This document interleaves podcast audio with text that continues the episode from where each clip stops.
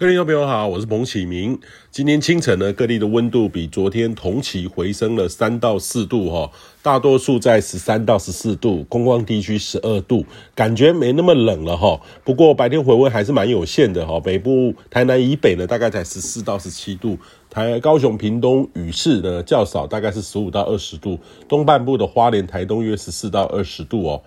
雨势上呢，不稳定的条件还是蛮在的哈，所以封面云系还是持续带来降雨，甚至比过去哈两天略多一点。预计今天晚上到周三呢，又有到封面系统接近，雨势会再发展哈，全台都有下雨的机会。呃，东北部迎风面呢，例如说宜兰到东北角可能会有较大雨势发展，那感受会比前几天的绵绵细雨大很多，仍然要留意一下。那这波呢，也会带动有一些冷空气南下。温度会略降约一度哦，低温下看十二到十四度，但是至少没有像前几天这么的冷了。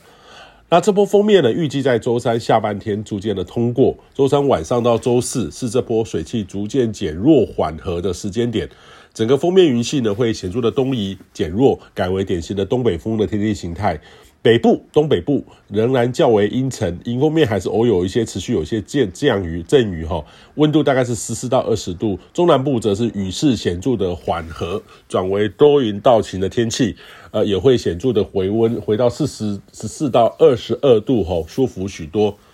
要有更显著的变化，会在周五的下半天，预期影响台湾将近一周的较强的大陆高压就会明显的东移。呃，台湾附近呢，就改为偏东风的环境，温度会显著回暖许多，各地也会比较晴朗哈，可以看得到阳光。北部可以到十五到二十二度，中南部可以到十六到二十四度，跟这几天的天气反差很大哈，可以期待并规划户外行程。那改为吹东风，东半部变成迎风面，仍然偶有阵雨的发展，但是相较于这几天晴朗许多，有较多晴天的空档哈。那这种稳定的天气呢，不是只有周末，还延续到下周一。这三天的二二八连假的天气相当的不错，所以也建议你好好把握。那预计下周的天气也是显著的回温转晴，很有春暖花开的感觉，所以建议你呢务必要珍惜这个难得的好天气的时期哦。